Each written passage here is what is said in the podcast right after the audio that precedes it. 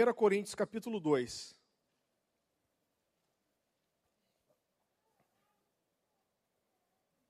A gente vai ler os versículos 11 a 14. Antes disso, deixa eu pedir mais uma vez. Abaixa tua cabeça, fecha teus olhos. Senhor, meu Deus, nós te agradecemos por esse tempo, por esse momento. Que o Senhor possa estar realmente ministrando as nossas vidas. Espírito Santo, torna a tua palavra viva, ativa para nós nessa noite. Que nós possamos beber da tua palavra, Senhor, como se fosse a primeira vez que nós estivéssemos lendo. Seja o nosso professor, o nosso ensinador nessa noite que tudo aquilo que é meu, que é da minha carne, caia por terra em nome de Jesus, mas que aquilo que é genuinamente do teu espírito possa encontrar um solo fértil no nosso coração, em nome de Jesus. Amém? 1 Coríntios capítulo 2, versículos 11 a 14. Porque qual dos homens sabe as coisas do homem, senão o seu próprio espírito que nele está? Assim também as coisas de Deus, ninguém as conhece, senão o Espírito de Deus. Ora, nós não temos recebido o Espírito do mundo, e sim o Espírito que vem de Deus, para que conheçamos o que por Deus nos foi dado gratuitamente. Disso também falamos, não em palavras ensinadas pela sabedoria humana, mas ensinadas pelo Espírito, conferindo coisas espirituais com espirituais. Ora, o homem natural não aceita as coisas do Espírito de Deus, porque eles são loucura, e não pode entendê-las, porque elas se discernem espiritualmente. Queridos, eu não sei quantos de vocês tiveram a mesma experiência que eu, mas eu me lembro que quando, no final da adolescência, eu li o livro de Atos pela primeira vez, eu entrei em crise pensando por que aquela igreja viveu tantas coisas, tantos milagres, maravilhas, curas, que eu via na igreja de hoje não estar acontecendo, pelo menos não naquela intensidade e frequência que acontecia na igreja de Atos. E o Senhor me ministrou algo no meu coração. Quando o Espírito Santo foi derramado no dia de Pentecostes, querido, o Espírito Santo não mudou até hoje, mudou? Não. Se o Espírito Santo não mudou, quem mudou então? Eu acredito que foram os discípulos. De alguma forma, aqueles homens deram uma resposta para o Espírito Santo que talvez nós não estejamos dando hoje. E é sobre isso que eu quero falar nessa noite. Nós caminhamos em cima da revelação que nós temos. A revelação que nós temos da pessoa do Espírito Santo, do propósito dele nas nossas vidas, daquilo que ele tem para nós, Queridos, é fundamental para a forma que nós vamos andar como homens espirituais. Eu quero contar uma breve experiência que ilustra um pouco isso. É, eu nasci num lar cristão. Aos 13 anos eu tive uma tentativa de, frustrada de me desviar, graças a Deus. Aos 15 para 16 anos eu voltei, irmão, eu voltei aleluiado. Queria em culto todo dia, vigília. Eu lembro que tinha um culto de senhoras na igreja do Evangelho Quadrangular que eu ia. Na quinta-feira à tarde eu falei, eu quero assistir o culto dessa senhorinha aí. E eu me ofereci para arrumar o microfone e o som para elas, para eu poder assistir a reunião. Então, irmão, eu queria Deus, queria Deus. E uma das coisas que eu mais busquei nessa época foi ser batizado no Espírito Santo, que apesar de ter nascido num lar cristão, eu não era batizado no Espírito. E eu fui em várias reuniões, o povo orou, meteu a mão em mim, soprou, me derrubou, fizeram roda, tudo quanto é coisa que podia ser feito para receber o Espírito Santo eu fiz. E não tinha adiantado nada. E eu lembro que um dia eu tinha passado boa parte do dia orando na igreja que eu frequentava.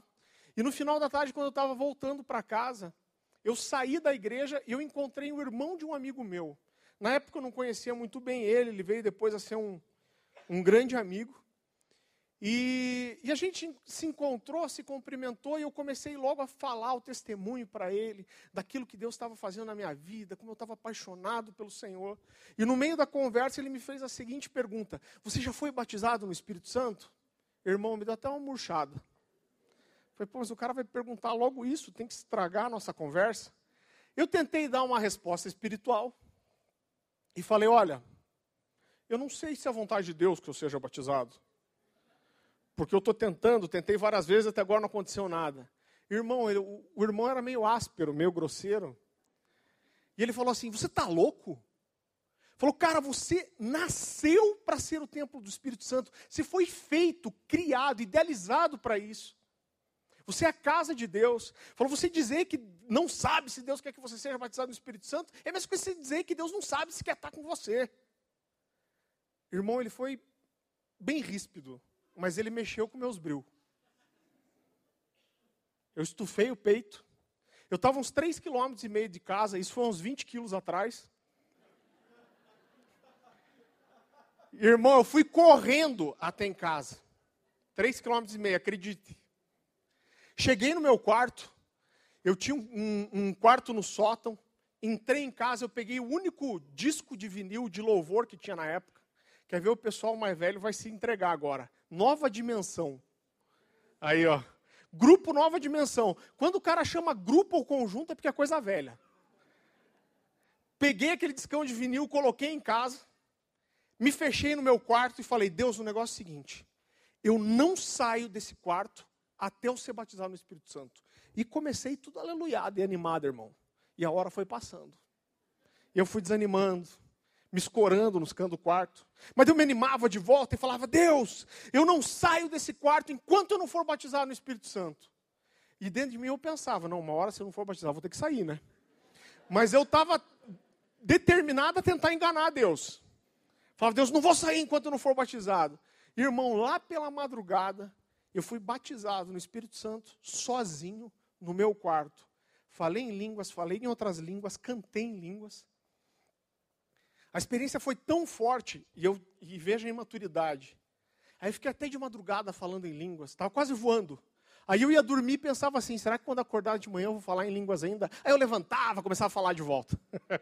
Para garantir, né? Falei, vou dar mais uma treinada aqui. Queridos, o Espírito Santo mudou naquele dia? Não, ele não mudou. O que mudou? O que mudou foi a minha resposta em relação àquilo que ele tinha disponível para mim. Mas na nossa vida cristã, queridos, às vezes a gente vai pegando alguns ranços religiosos.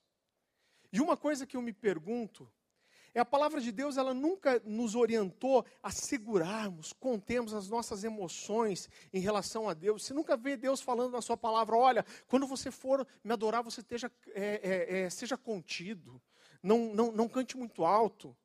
Pelo contrário, nós vemos vários exemplos na Bíblia de pessoas que foram tocadas pelo Espírito Santo e a, e a manifestação de um toque espiritual se manifestou na carne, no exterior daquela pessoa. Você não precisa abrir, mas eu gostaria de ler alguns exemplos para você. Segundo Samuel 6,14 diz assim: Davi dançava com todas as suas forças diante do Senhor. Atos 3,8: De um salto se pôs em pé e passou a andar e entrou com eles no templo, saltando e louvando a Deus. Isaías 58,1: Clama a plenos pulmões, não te detenhas, ergue a voz como a trombeta e anuncia ao meu povo a sua transgressão. Esdras 9:3. Ouvindo eu tal coisa, rasguei as minhas vestes e o meu manto, arranquei os cabelos da minha cabeça e da minha barba e me sentei atônito. Hebreus 5:7. Ele, Jesus, nos dias da sua carne, tendo oferecido com forte clamor e lágrimas e orações e súplica a quem o podia salvar da morte. Por que então nós temos tanta dificuldade com algumas manifestações do Espírito que acontecem na nossa carne. Nós, queridos, a igreja inventou uma frase muito interessante. Que toda vez que nós vemos uma coisa, uma manifestação do Espírito que nós não entendemos ou não conseguimos explicar, a gente olha, faz uma cara de espiritual e diz assim: Não sinto paz. Parece tão bonito, tão espiritual isso. Mas, na verdade, isso muitas vezes mostra, queridos, a dificuldade que nós temos de dar liberdade para o Espírito. Quando existe um ambiente onde o Espírito Santo realmente tem liberdade, coisas estranhas acontecem. Amém? Agora eu pergunto para você: quando é criado um ambiente de verdadeira liberdade para o Espírito, existem manifestações na carne? Com certeza. Quase sempre, se não sempre. Mas a minha pergunta é: a gente vai deixar de plantar o trigo porque o joio nasce no meio?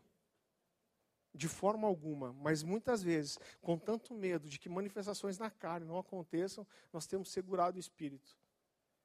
E queridos, ninguém faz nota falsa de três reais. Se, existe, se existem pessoas tentando falsificar a ação do Espírito, é porque existe uma, uma manifestação verdadeira. Amém? Eu percebo, queridos, que na igreja existe, existe, eu creio que sempre vão existir dois tipos de pessoa. Eu, particularmente, eu tenho muito mais preocupação com aquelas pessoas que têm dificuldade em entender e receber qualquer manifestação não convencional do Espírito, do que eu tenho dificuldade com aquele que às vezes tem um desejo sincero, mas por ser imaturo, por ser muito emotivo, acaba fazendo algumas coisas na carne. E eu quero tomar a vida de Davi como exemplo. Quando Davi tenta trazer a arca da aliança a primeira vez para Jerusalém, ele tinha uma motivação sincera no coração. Davi não queria mostrar que ele era o cara do avivamento, que ele era o rei do avivamento, o rei que era parceiro de Deus. Ele não queria é, é, mostrar que ele era um cara cheio de glória. A motivação dele era correta. Ele queria trazer a arca da aliança, que representava a presença manifesta de Deus, para o lugar dela, que era no meio do povo de Deus. E dentro da limitação do conhecimento e da revelação que Davi tinha, ele fez o melhor que ele podia. A palavra de Deus fala que ele separou uma comitiva e, e ele separou um carro de bois que não tinha sido usado para nenhuma outra coisa, um carro de bois novo. Ele foi para até onde a arca da aliança estava, ele pôs a arca nessa, nesse carro de bois e eles começam a trazer a arca para Jerusalém. Mas os bois tropeçam e um rapaz chamado Uzá tenta escorar a arca para ela não cair. E acontece o que com ele? Ele morre naquele momento, ele é fulminado ali. A palavra de Deus fala que o coração de Davi se entristeceu quando aquilo aconteceu. Ele parou tudo, deixou a arca na casa de um homem chamado Obed-Edom e ele volta para Jerusalém. A arca fica por três meses lá. A palavra de Deus não mostra isso em sequência, queridos, mas quando, quando eu leio, nós lemos o todo da palavra, nós percebemos que o que Davi fez foi ir lá para Números 4, onde a palavra de Deus fala que só os levitas podiam exercer aquele serviço. E em, abra lá comigo em 1 Crônicas, capítulo 15.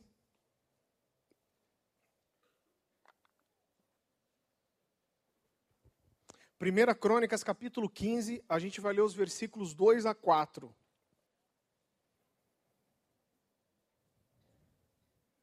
A palavra de Deus diz assim: Então disse Davi: Ninguém pode levar a arca de Deus senão os levitas, porque o Senhor os elegeu para levarem a arca de Deus e o servirem para sempre. Davi reuniu todo Israel em Jerusalém para fazerem subir a arca do Senhor ao seu lugar que ele tinha preparado. Reuniu Davi os filhos de Arão e os levitas. E queridos, Davi volta para lá e ele faz da forma certa, ele coloca os varais de ouro é, é, do lado da arca, e eles vêm adorando e sacrificando ao Senhor, e Davi vem chegando em Jerusalém. A palavra de Deus fala que quando eles estão entrando na cidade, Davi se despe das suas vestes reais, ele está vestindo só uma estola sacerdotal e ele dança, cheio de júbilo e alegria em torno da arca. E esse é o primeiro tipo de pessoas que nós encontramos na igreja. Elas têm a motivação sincera e às vezes por falta de conhecimento, de discernimento, de maturidade, elas acabam tentando atrair a presença de Deus de forma humana e carnal. Acabam agindo na carne. Mas quando a motivação é sincera, queridos, eu creio que o Senhor vem, ele apara as arestas, ele leva essas pessoas para a palavra e o objetivo é cumprido. Amém? O segundo tipo de pessoas quando Davi está entrando na cidade, Mical, a sua esposa, filha de Saul, está olhando da janela do templo. E a palavra de Deus fala que quando ela viu Davi, despido das vestes reais, ela despreza, o coração dela despreza Davi. Existem pessoas que são como Mical, essas pessoas elas nunca estão aonde as coisas estão acontecendo. Mas elas estão de longe apontando o dedo e dizendo como as coisas deveriam ser feitas. Aqui não tem gente assim, né? Infelizmente, em todo lugar tem gente assim. Essas pessoas elas nunca estão envolvidas, elas não colocam a mão na massa, elas não estão onde as coisas estão acontecendo, mas elas estão de longe apontando o dedo e dizendo como, como deveria ser feito. Davi entra na cidade e a palavra de Deus fala que ele busca a sua família é, é, é, é para abençoá-la. E quando ele chega até Mical, ela repreende Davi, mas Davi dá uma resposta muito interessante para ela. Vá comigo, por favor, para 2 Samuel, capítulo 6.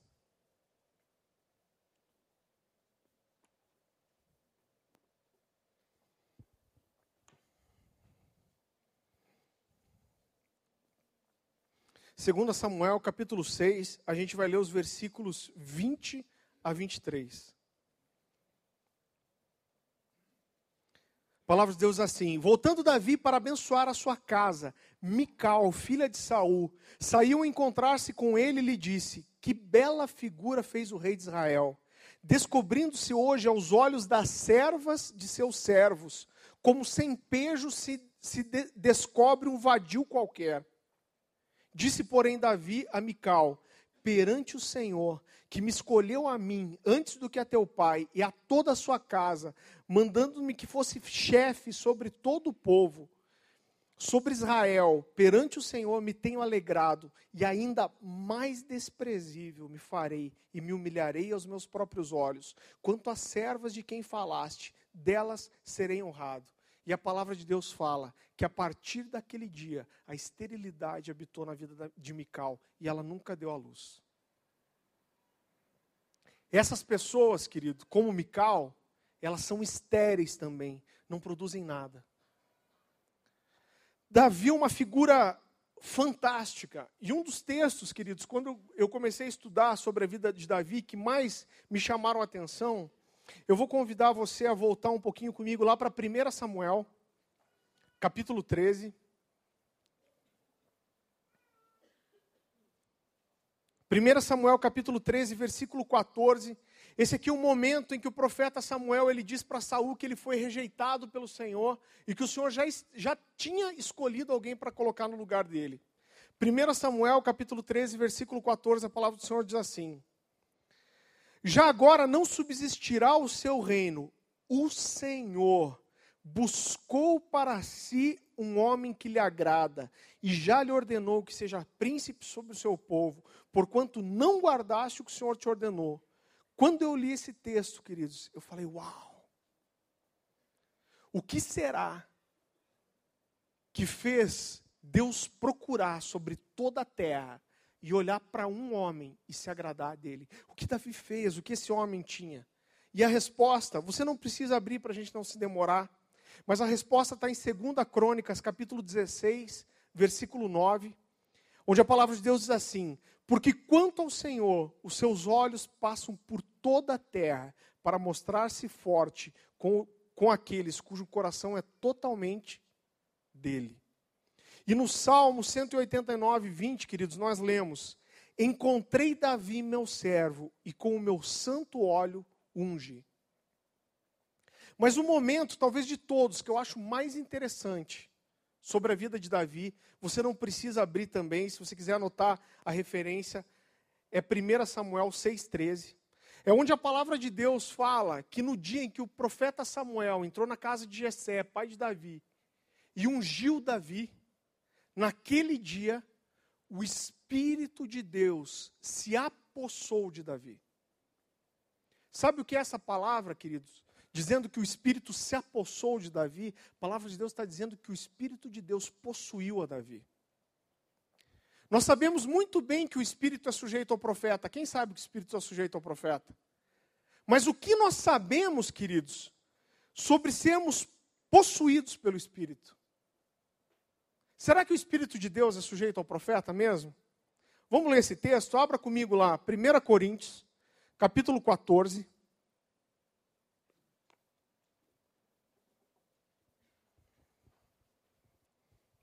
Primeira Coríntios capítulo 14.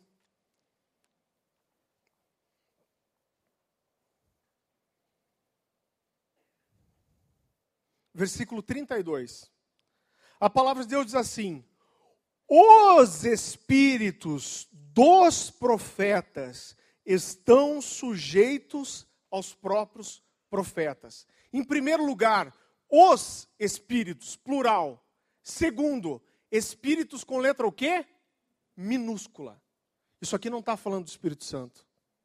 Que a palavra está dizendo é que quando alguém levanta, querido, num culto e quer atrapalhar essa reunião, talvez profetizar um em cima do outro, profetizar em cima do pastor do, ou do pregador que está pregando, isso não quer dizer que o Espírito Santo está sendo mal controlado. Mas quer dizer que esse cara não está conseguindo controlar ele mesmo, as emoções, a alma dele, de alguma forma ele quer se aparecer, quer mostrar algum dom, mas isso não tem nada a ver com o Espírito Santo. A palavra de Deus nunca disse que o Espírito de Deus é sujeito ao profeta. Será que eu e você, queridos, precisamos mesmo controlar ou ensinar alguma coisa ao Espírito? Eu queria fazer uma coisa só para você pensar um pouco comigo, como esse conceito. Eu aprendi isso na minha caminhada cristã desde pequeno. O Espírito é sujeito ao profeta. Essa ideia traz dentro dela um entendimento tão absurdo que eu gostaria que você tentasse entender algo comigo. Vem aqui, Marcelo, um pouco. Vou fazer um teatrinho para ajudar, irmão. Pode ficar aí. Imagina que a gente está aqui, pronto para começar a reunião, a gente está orando, pedindo pela presença de Deus, e de repente, quando eu olho para a esquerda, quem eu vejo? Marcelo? Não. O Espírito Santo. Oh, Espírito Santo, que bom que você veio, Espírito Santo. A gente, em nome da igreja, eu quero dizer que a gente está muito feliz de você estar tá aqui, uma, é uma alegria para a gente. Nós de desejamos que você tenha total liberdade no nosso meio. Mas, Espírito Santo, senta aqui um pouquinho, eu queria falar uma coisa com você. Olha, Espírito Santo, não leva mal, não quero que você me entenda mal, sabe? Eu quero que você tenha liberdade no nosso meio. Mas antes da reunião começar, eu gostaria, Espírito Santo, de te ensinar algumas coisas sobre ordem e decência. O que, que você acha disso, querido? Ou então, chega quarta-feira, dia do meu discipulado com o pastor Luciano, ele pergunta, e daí Farley, como foi no domingo? Pastor, foi muito bom. Só teve uma hora que o Espírito Santo se levantou no meio da reunião, começou a querer profetizar no meio da mensagem, mas daí eu sujeitei ele e ficou tudo bem. Queridos, vá comigo para aquele primeiro texto que a gente leu. Eu quero ler só o primeiro versículo com você, 1 Coríntios capítulo 2, versículo 11.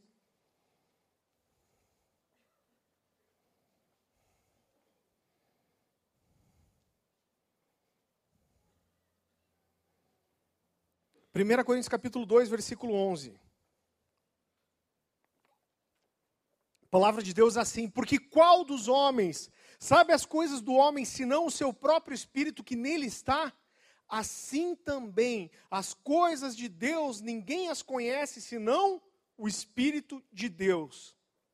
Queridos, nós não temos nada para ensinar para o Espírito Santo. E eu digo para vocês, eu não quero sujeitar o Espírito Santo, mas eu quero me sujeitar a Ele. Eu quero ser totalmente sujeito, dobrado a Ele. Eu não quero que o Espírito Santo faça a minha vontade, mas eu quero fazer a dele. O segundo maior avivamento, na verdade, o maior avivamento da história, depois de Atos dos Apóstolos, é o avivamento que aconteceu num lugar chamado País de Gales. Deus levantou um homem para que esse avivamento acontecesse lá, chamado Ivan Roberts. Ivan Roberts era um mineiro de carvão, ele começou a, a fazer reuniões de oração dentro dessas minas. Eu li o livro da história do que aconteceu naquele lugar, querido, é inexplicável o que Deus fez lá. E os biógrafos de Ivan Roberts dizem que ele costumava fazer uma oração, que ele orava muito tempo e muitas vezes, onde ele só ficava diz, dizendo: Espírito Santo, dobra-me. Espírito Santo, vença-me. Espírito Santo, me dobra. Espírito Santo, me vença. Talvez você esteja perguntando tudo isso e dizendo, tá, você quer dizer que o Espírito Santo então pode fazer algo na minha vida de forma contrária à minha vontade? O que eu quero dizer para você, queridos, é que o Espírito Santo é Deus. E como Deus, ele tem todas as características de Deus. Nós andamos em cima da revelação que nós temos. Muitas vezes nós conseguimos ver Deus como Criador, Jesus Cristo como o Senhor, o Salvador e o Espírito Santo, uma brisa suave. Não, o Espírito Santo é uma pessoa. Eu acredito que o Espírito Santo, ele escolhe agir em parceria conosco. Mas ele é Deus.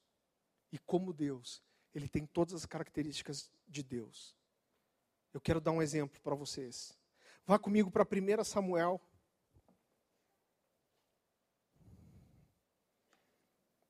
Versículo, capítulo 19. Versículos 18 a 24. Queridos, mais uma vez, nós andamos em cima da revelação que nós temos. A imagem, a revelação da pessoa, do Espírito Santo que nós temos, vai fazer total diferença na forma de nos relacionarmos com eles. Queridos, esse momento da história, Saul já tinha tentado matar Davi, Saul já tinha manifestado demônios. Davi viu que ele realmente precisava fugir, ele fugiu, deixou tudo para trás. E ele vai acabar se escondendo e pedindo abrigo num lugar chamado Ramá, aonde ficavam Samuel e os profetas. Mas alguém entregou Davi, chegou para Samuel e falou assim: Olha, Samuel, se quer matar Davi, ele está escondido junto com os profetas lá em Ramá. Com Saul, junto com os profetas. Desculpa. Ele está ele tá escondido junto com Samuel em Ramá. E o que, o que Saul fez? Saul enviou dois mensageiros para verem se Davi estava lá mesmo e prender Davi. Vamos ver o que aconteceu. 1 Samuel capítulo 19, versículo 18. Assim Davi fugiu e escapou e veio a Samuel, a Ramá, e lhe contou tudo quanto Saul lhe fizera. E se retiraram ele e Samuel e ficaram na casa dos profetas. Foi dito a Saul: Eis que Davi está na casa dos profetas em Ramá. Então enviou Saul mensageiros para trazerem Davi, os quais viram um grupo de profetas profetizando, onde estava Samuel que lhes presidia. E o Espírito de Deus veio sobre os mensageiros de Saul, e estes também profetizaram. Esses caras foram lá para prender Davi, mas de repente eles foram tomados pelo Espírito Santo, passaram a profetizar também e não voltaram mais. O que Saul fez depois? 21. Avisa, avisado disso, Saul enviou outros mensageiros e também estes profetizaram. Mandou mais dois. O Espírito foi lá, tomou esses caras, eles não voltaram mais. Enviou Saul ainda outros terceiros. E esses outros dois também foram tomados pelo Espírito Santo de Deus e passaram a profetizar e ficaram tomados pelo Espírito de tal forma que eles não conseguiram voltar também. Aí Saul, gaúchão, falou: Ah, não, tchê. Agora vou eu mesmo. Pegou um cavalo e foi ele mesmo. Agora eu resolvo o negócio. Vamos ver o que aconteceu. 22. Então foi também ele mesmo a Ramá, e chegando ao poço grande que estava em seco, perguntou: Onde estão Davi, eh, Samuel e Davi? Responderam-lhe: Eis que estão na casa dos profetas em Ramá. Então foi para a casa dos profetas em Ramá, e o mesmo Espírito de Deus veio sobre ele, que caminhando profetizava até chegar à casa dos profetas em Ramá. Também ele despiu a sua túnica e profetizou diante de Samuel, e sem ela esteve deitado em terra todo aquele dia e toda aquela noite. Pelo que se diz, está também Saul entre os profetas? Esse é o Espírito de Deus que eu creio. Esse cara foi para resolver, mas no meio do caminho, um homem totalmente fora do propósito de Deus, que já manifestava demônios, no meio do caminho ele foi tomado pelo Espírito de Deus. Ele ficou despido, querido, deitado no chão um dia inteiro e uma noite, profetizando, porque o Espírito fez dele o que quis. Eu não lembro mais aonde eu li isso, mas eu, eu li uma vez, queridos, que alguém teve uma visão do Espírito Santo. E ele disse que ele viu o Espírito Santo como um cavaleiro, vestido de uma armadura branca, em cima de um cavalo branco. E tanto o cavalo quanto ele eram muito fortes. Se aquele cavalo soltava fumaça pelas, pelas narinas. E eles estavam sempre em movimento, não paravam. Esse é o Espírito Santo que eu creio. Mas muitas vezes, queridos, nós procuramos colocar Deus dentro de uma caixinha de sapato E a gente limita Deus ao nível do nosso entendimento. Aquilo que eu consigo compreender e entender é Deus. Aí eu digo, Deus age dessa maneira e dessa outra não. E Deus é daquele tamanho. Eu quero dizer uma coisa para você. Deus, queridos, ele só não age fora da palavra dele. Fora isso, ele é criativo, inovador, surpreendente. Ele é Deus. Quando nós começamos a estudar a palavra de Deus, querido, qual é o parâmetro para aquilo que Deus faz ou não faz? Deus chega para um cara chamado Jeremias, olha que interessante isso. Eu não vou ler o texto com você, a referência é Jeremias, capítulo 3, 1 a 9. Deus chega para um cara chamado Jeremias e fala assim: Jeremias, pega uns, compra um cinto de linho e vai até as margens do Eufrates e enterra esse cinto de linho lá. Irmãos, se as margens do Eufrates era o rio Eufrates, que eu acredito que não possa ser outra coisa, isso ficava a 500 quilômetros de onde Jeremias estava. Aí Jeremias compra o cinto, ele pega, sei lá o que ele pega, um cavalo, uma mula, um camelo, um skate. E ele vai 500 quilômetros, enterra o cinto e volta 500 quilômetros. Passa um tempo, Deus chega para ele e fala assim: Olha, Jeremias, vai lá e desenterra esse cinto agora. O cara pega o camelinho, sei lá o que dele, 500 quilômetros. Irmão, 500 quilômetros. Desenterra o cinto, quando ele desenterra, o cinto está podre. Aí Deus diz para ele assim: Olha, como esse cinto apodreceu, eu vou fazer apodrecer o orgulho de Judá. Quando eu li isso, eu falei, cara, que troço doido que Deus fez. Porque não mandou o cara enterrar no quintal o cinto? Já pensou nisso, querido? Vamos piorar um pouco a história? Deus chega para um cara chamado Oséias, levanta ele como profeta primeira palavra profética que Deus dá para esse cara, Oséias capítulo 1. Deus chega para ele e fala assim: Oséias, pega uma prostituta e toma ela para tua mulher e tem filhos de prostituição com ela, porque eu quero dar uma mensagem para o povo. Aí os filhos nascem da prostituta e Deus dá uma palavra profética. Você já pensou, irmão? A gente não tem nenhum pastor solteiro aqui na igreja. De que a, já pensou se a gente tivesse? Chega o abençoado pastor aqui, irmãos, queria compartilhar uma coisa com vocês, quero que vocês estejam orando. Mas Deus me mandou casar uma, com uma prostituta porque Ele quer dar uma palavra profética para a igreja. Mas vamos piorar um pouco mais. Ezequiel é o cara mais louco da Bíblia. Ezequiel capítulo 4. Deus chega para esse cara e fala assim: Olha, Ezequiel, eu quero que você faça um jejum prolongado. Olha a loucura, irmão. Mas tem o seguinte: você vai pegar um tijolo de barro e você vai desenhar a cidade nesse tijolo de barro. Depois você vai pegar esse tijolo e colocar ele dentro de uma panela de ferro para representar que a cidade vai ser sitiada, cercada. E tem o seguinte: você vai dormir 390 dias do teu lado esquerdo e 40 dias do lado direito. Mas não se preocupe, eu vou amarrar você durante a noite para você não virar. Só que tem o seguinte, Ezequiel durante esse período de jejum, que vai dar aqui quanto? 430 dias, você vai fazer um jejum. E durante esse jejum, você só vai comer uma certa dose de pão por dia e uma certa dose de água. Só que tem o seguinte: esse pão você vai assar em fezes humanas. Está lá na Bíblia, irmão. Não te escandalize. E você vai assar isso lá fora, na frente do povo, para todo mundo sentir o fedor do que você está fazendo. Mas aí Ezequiel já era liso. Falou assim: Ô oh, Deus, desde a minha mocidade eu nunca comi nada impuro, Deus. Dá uma aliviada aí para o nosso lado.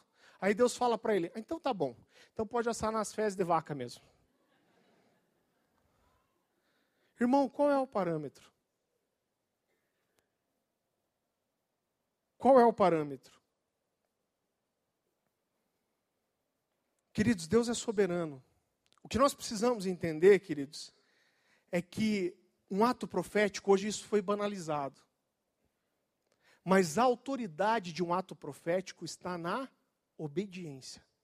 Se eu assar pão em fezes na minha casa, eu só vou fazer um pão trifedido.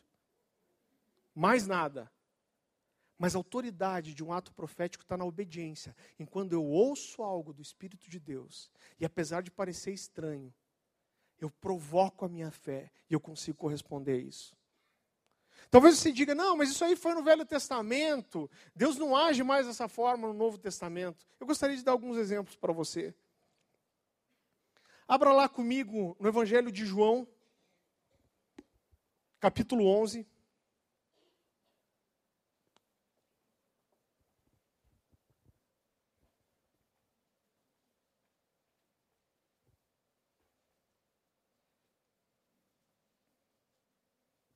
João capítulo 11, a gente vai ler os versículos 49 a 52. Só segura um pouco aqui comigo.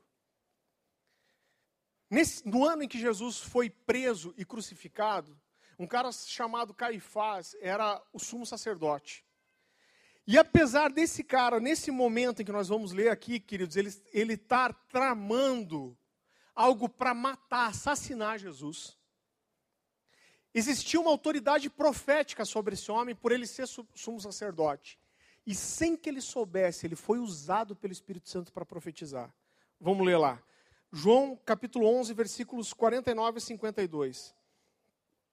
Caifás, porém, um dentre eles, sumo sacerdote naquele ano, advertiu-os dizendo: Vós nada sabeis, nem considerais que vos convém que morra um só homem pelo povo e que não venha a perecer toda a nação. Ora, ele não disse isso de si mesmo, mas sendo sumo sacerdote naquele ano, profetizou que Jesus estava para morrer pela nação, e não somente pela nação, mas também para reunir em um só corpo os filhos de Deus que andam dispersos. Amém, queridos? Outro momento muito interessante, Atos capítulo 8, versículo 40. Pula lá comigo.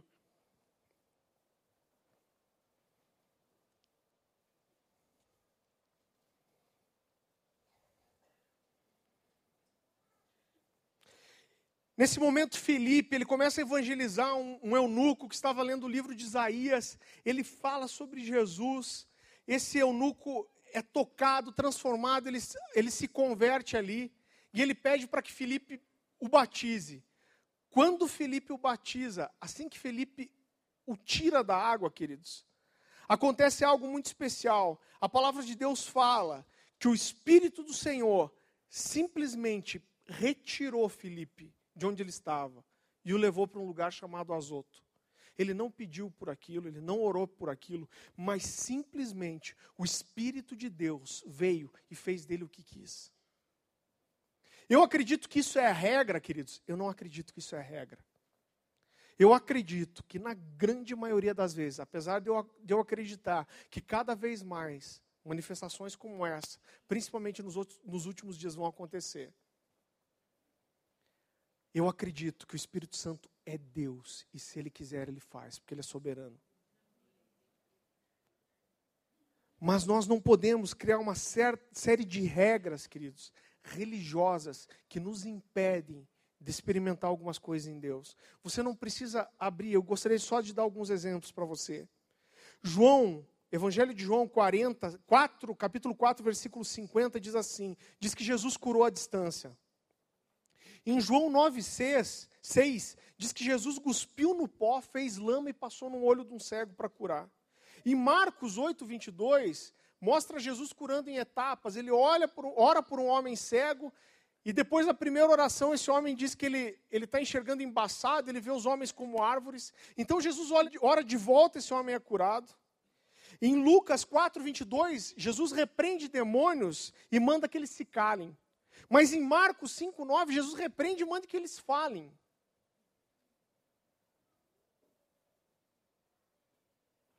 Mas muitas vezes nós colocamos Deus numa caixinha de sapato e dentro da nossa limitação, da nossa daquilo que nós conhecemos, nós queremos diminuir aquilo que Deus pode fazer.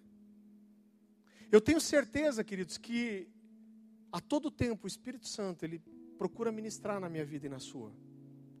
E quando nós temos sensibilidade para entender, reconhecer isso e dar a resposta certa, nós começamos a experimentar coisas sobrenaturais de Deus.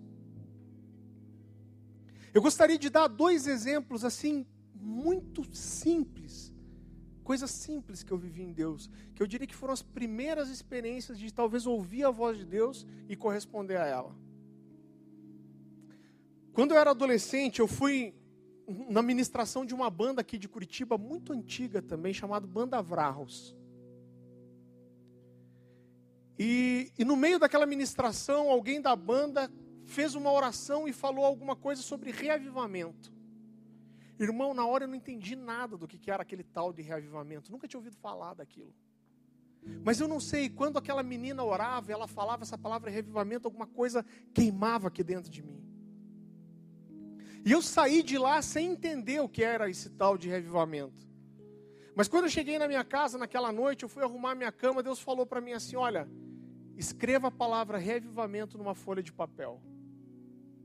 E eu falei: É coisa da minha cabeça isso. Mas aquilo ficou batendo, ficou me inquietando. E eu falei: Ó, quer saber? Não tem ninguém olhando? Eu não vou contar para ninguém, acho que Deus também não. E eu fiz isso, peguei uma folha de caderno escrevi bem grande, reavivamento. E Deus me falou: ó, coloque essa folha debaixo do teu travesseiro. Querido, isso era uma voz muito sutil do Espírito. Isso não gritava, mas era uma impressão dentro de mim. Mas eu fiz isso. Aquela noite passou, eu acordei no outro dia, não lembrei daquilo. O dia passou, não lembrei. Quando aquela noite chegou, a próxima noite, eu fui arrumar minha cama e quando eu fui dar aquela fofada no travesseiro, ouvi um barulho de papel. Puxei aquele papel e olhei aquela folha e Deus me disse assim: Eu te mandei fazer isso porque eu quero que toda noite, antes de você dormir, você se lembre de orar para que esse revivamento, esse avivamento seja derrubado sobre a nação brasileira. Isso é um ato profético. Simplesmente porque existe relacionado a ele a obediência, querido. Depois disso, o Senhor começou a ministrar algumas coisas no meu coração e eu lembro que eu comprei um mapa do Brasil e uma bandeira.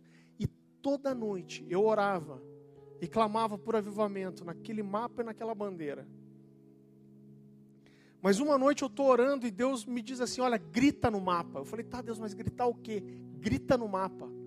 Cara, eu achei aquilo tão esquisito. Eu falei, Deus, vou acordar meus pais lá embaixo.